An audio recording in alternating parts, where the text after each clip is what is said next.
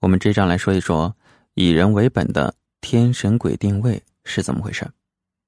孔子自述五十而知天命，主要在人所能主宰的义，这个义呢，也就是应该合理的意思，和人不能主宰的无可奈何。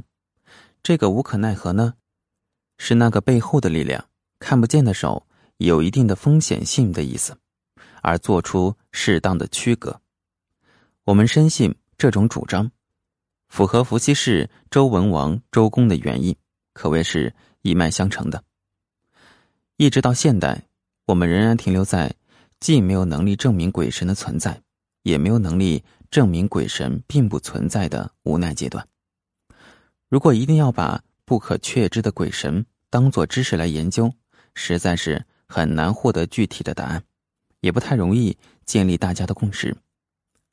孔子呢，尊重每一个人的自主性，是居于敬人者人恒敬之的人性基础，让大家自己决定相信或者是不相信鬼神的存在。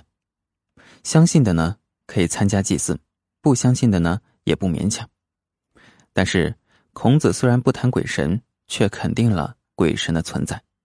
他认为鬼神的形状固然无法加以描述，然而鬼神的精神。是可以透过感应而获得印证的，比如祭祀时呢，诚心诚意，自然可以感觉到鬼神的精神，好像是出现在自己的面前。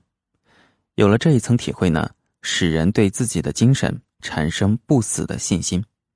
于是，有限的生命可以借精神的无限延伸，而增加很大的价值，加重了我们承先启后的责任，也加强了。我们自作自受的警惕。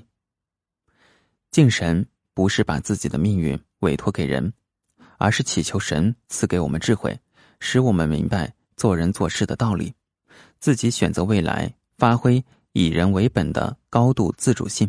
神鬼对我如何并不重要，我自己要怎样响应才更要紧。孔子提出敬而远之的主张，实在是真正的诚心诚意。值得我们大家深思尊行。啊，感谢收听，我们下一节说一说敬鬼神的目的，在加强自律，欢迎关注。